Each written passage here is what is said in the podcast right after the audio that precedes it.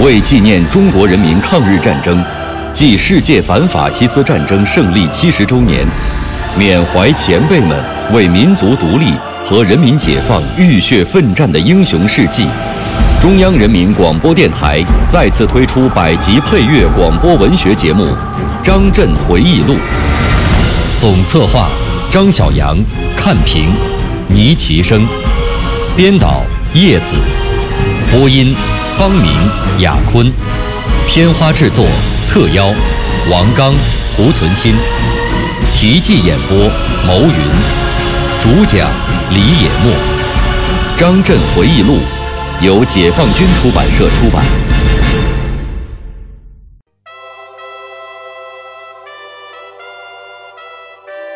国防大学在筹建阶段，张震曾借用物理化学上的两个名词，说明成立国防大学不是混合，而应该是化合，也就是这个意思。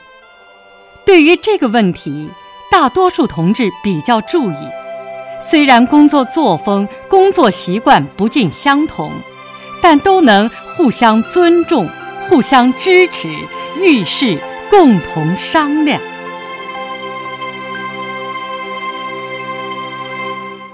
在筹建国防大学的过程当中，我很想请叶帅为学校写几句话，但是终因叶帅年迈病重，没有能够如愿。但是叶帅过去对院校建设的许多重要思想，都被我们视为对国防大学的指示。叶帅是我十分敬重的老首长。他长期主管训练工作，对我教诲良多。文化大革命最困难的时候，也曾经保护过我。九幺三事件以后，他从广州返京途经武汉的时候，专门找我谈话，做了交代。叶帅因病于一九八六年十月二十二日去世，在他弥留之际，我接到通知，夜半赶到他家中病房，静候在他的身边。直到心脏监测仪上出现一道长长的直线，最后握别了他老人家。二零零零年十二月，我专程来到广东省梅州市，参观了叶帅故居和纪念馆，以表达深切缅怀之情。一九八六年一月十五日，召开了国防大学成立大会。杨尚昆、李鹏、杨得志、张爱萍、洪学智、秦基伟和王平、肖克、宋时轮、廖汉生、李聚奎等出席了大会。中组部、中宣部、国家教委、北京市委和解放军三总部驻京各大单位的主要领导同志，原军事学院、政治学院、后勤学院的领导。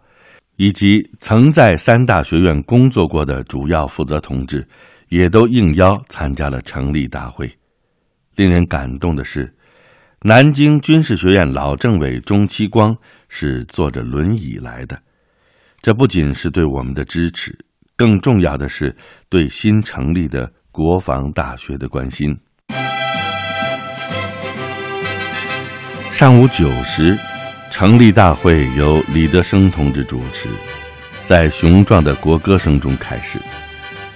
李鹏副总理代表党中央、国务院致辞，杨尚昆副主席代表中央军委讲话。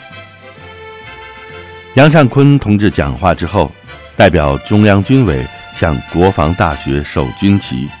我正步向前行军礼之后，双手接过军旗，高高举起。向全校教职员工展示。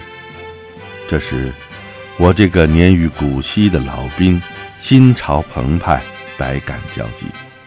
在革命战争年代，我军将士高举军旗，前仆后继，浴血奋战，用鲜血染红了旗帜，用生命换来了胜利。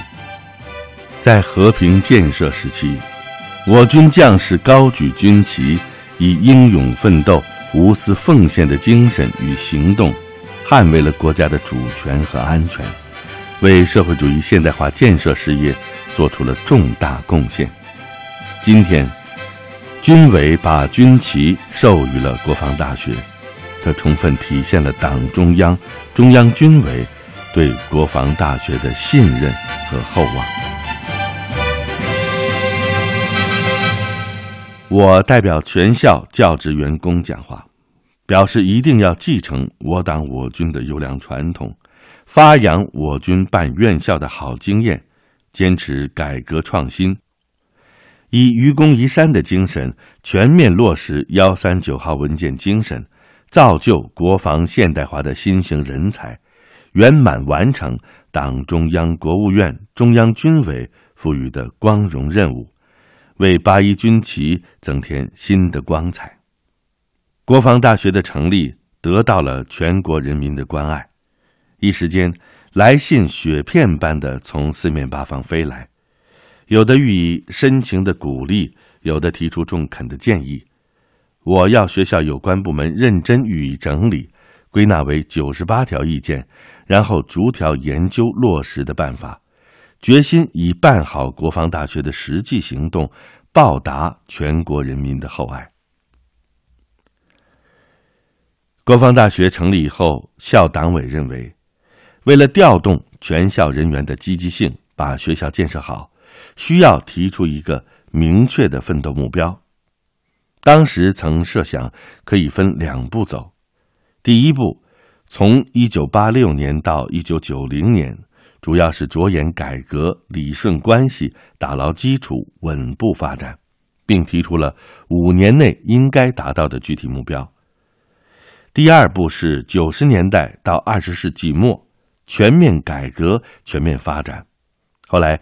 根据这个奋斗目标，制定了学校的发展规划，受到了大家的广泛拥护。国防大学成立的时候，距离第一学期开学只有半年多的时间，既要调整和健全各级组织机构，又要搞好教学准备，有许多工作要做，任务十分艰巨。我提出，要以拼搏精神把第一期教学搞好。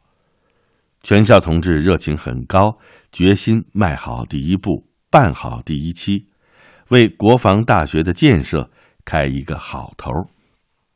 当时有一个情况，就是军委同意总后的意见，将原后勤学院降格，更名为后勤指挥学院，归总后领导。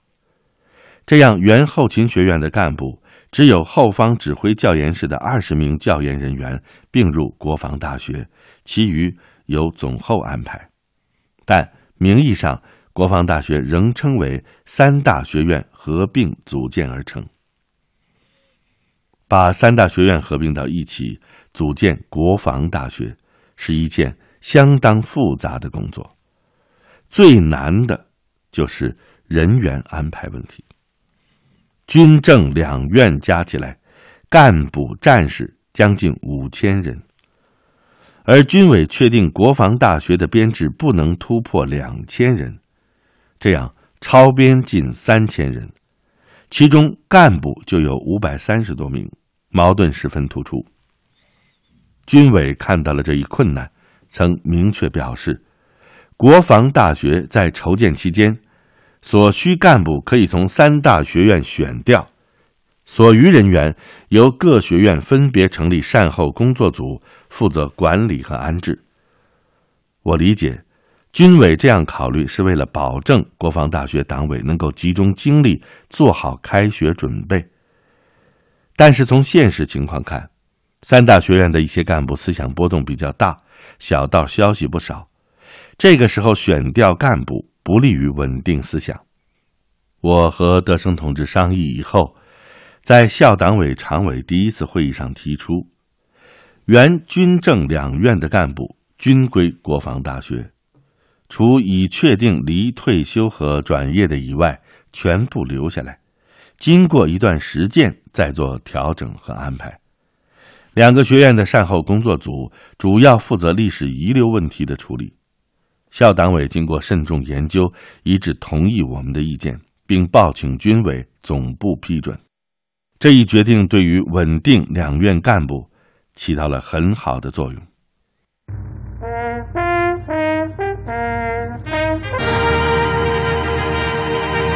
一位创办国防大学的将军的回忆，一首冲锋陷阵的建设主力军的诗篇。看万山红遍，层林尽染，他在抓好科研这个突破口，面向未来。我是王刚，我是蒲存昕，您正在收听的是《张震回忆录》第十一章：创办国防大学。题记演播：牟云，主讲人李野墨。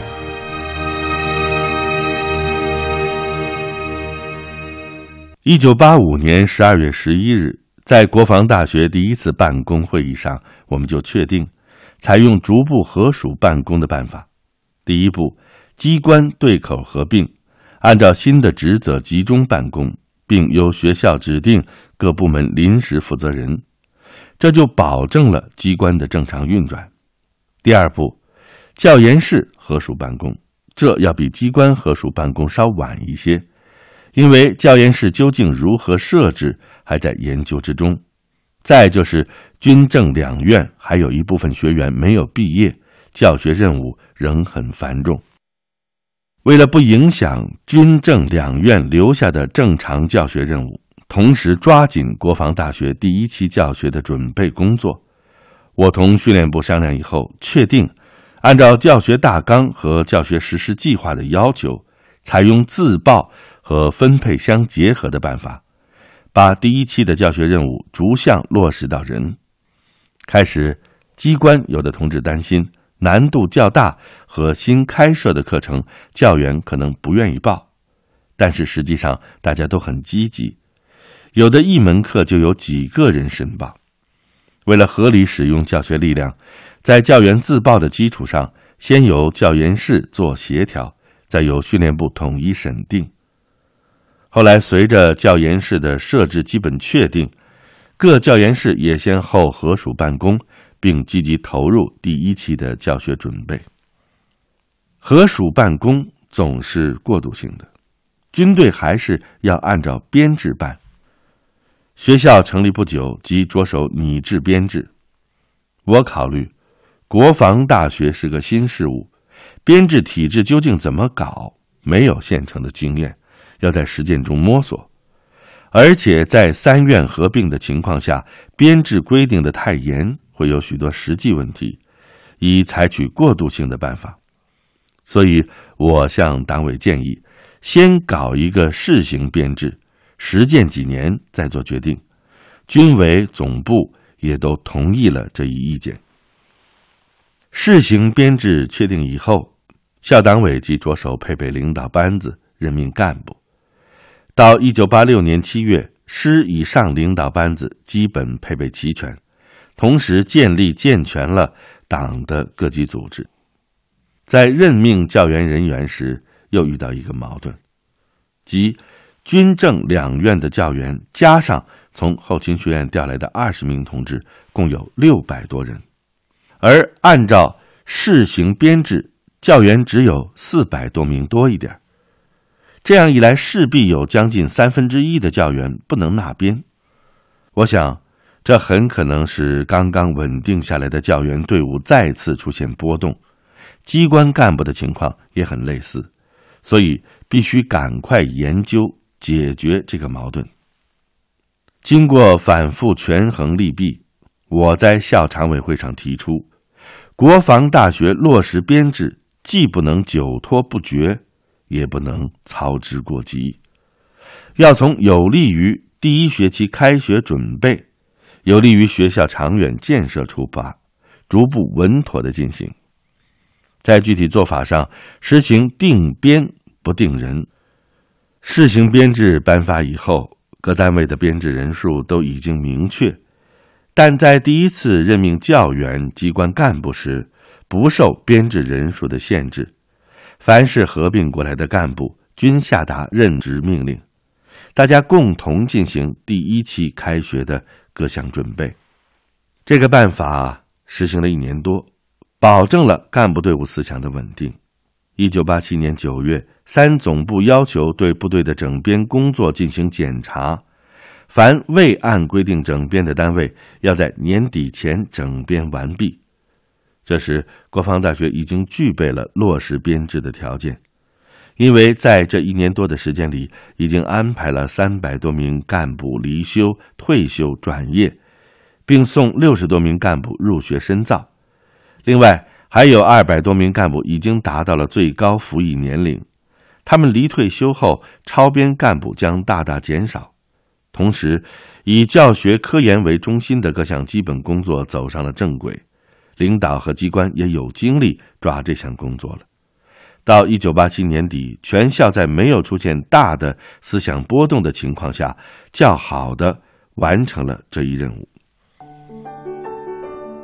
合署办公，落实编制，只是解决了组织上的问题，更重要的是人和心和。在筹建阶段，我曾经借用物理、化学上的两个名词。说明成立国防大学不是混合，而应该是化合，也就是这个意思。对于这个问题，大多数的同志比较注意。虽然工作作风、工作习惯不尽相同，也都能够互相尊重、互相支持，遇事共同商量。但是也有少数干部，人虽然到一块儿了，心却没有完全合到一起。存在着自由主义，个别的甚至散布一些不利于团结的言论，说什么成立国防大学是充实了军事学院，吃掉了政治学院，撤销了后勤学院。这类思想言论常常反映到干部的使用上，每逢任命干部就有议论，说某某学院的用多了，某某学院的用少了。极个别的人还把文化大革命期间的派性残余带到了国防大学，这是一种腐蚀剂。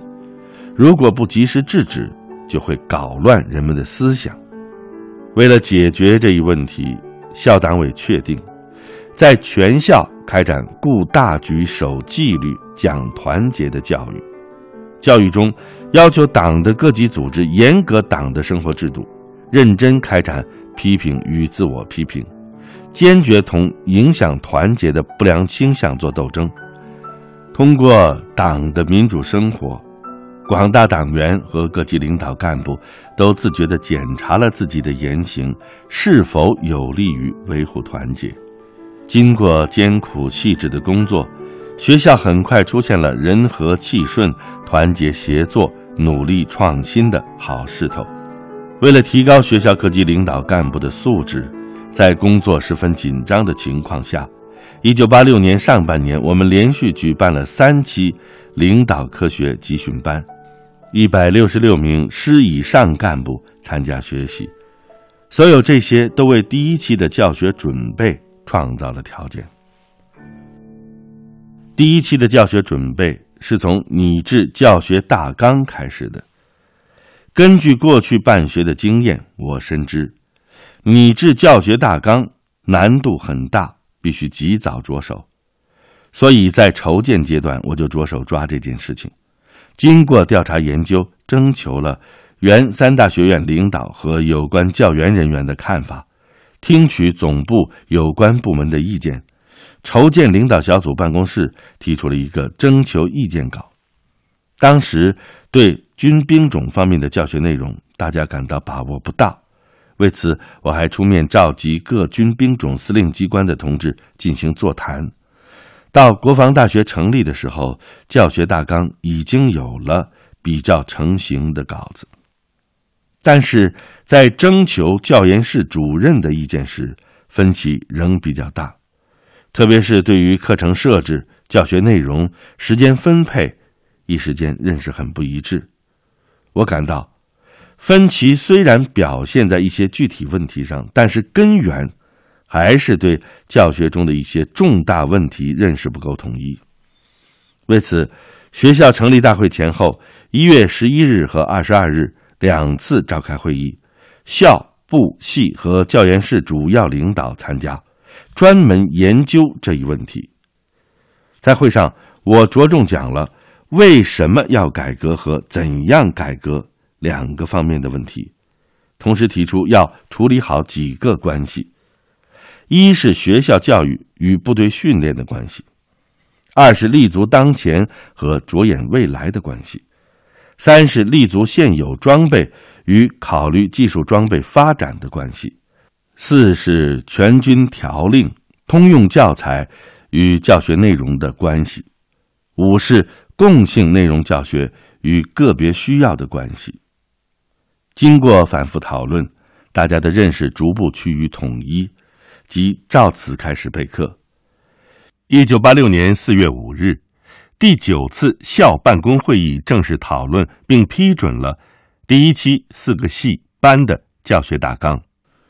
从后来的教学实践看，这个大纲体现了改革的精神，比较符合实际，很多方面有新意，受到了学员的欢迎。根据教学大纲的规定，国防大学基本系的课程在内容上以战略。战役、马克思主义理论和我国社会主义现代化建设为重点，分为必修课和选修课两种。必修课的内容是战略、战役基本理论和战役指挥、军队政治工作研究、军事后勤、中国社会主义现代化建设、党史党建、现代领导科学、世界政治经济与国际关系。选修课按照学员的特点和要求，一共设置了三十三门，占用百分之十的教学时间，目的是为了拓宽学员的知识面，这样在总体上形成了层次比较高、知识面比较宽、有主有次的课程体系。国防研究系教学内容的确定情况有些特殊，因为研究内容都是根据形式任务来的。各期可以有所不同。第一期研究什么问题呢？颇费了我们一番心思。我把目光移注到台湾方向，因为党的十一届三中全会以后，党中央和小平同志已经明确提出了和平统一、一国两制的基本方针，来解决台湾问题。但是台湾当局仍坚持顽固立场，不愿作出回应。在台湾岛内主张台独的势力不断发展。在这种情况下，国民党于一九八六年三月召开了十二届三中全会。蒋经国提出所谓政治革新的主张，继之采取了包括开放党禁的措施。我感到，这样只能助长台独势力的嚣张气焰，增加我解决台湾问题的难度。作为高级干部，要特别警惕台独分裂势力的动向。于是，我和学校其他领导同志商量，并报经总部批准，确定国防研究系第一期从亚太安全问题入手，重点研究台湾问题。果然，同年九月，当国防研究系第一期刚刚开学的时候。以台独为宗旨的民主进步党在台湾岛内宣布成立，这使得台湾的政治状况变得更加复杂了。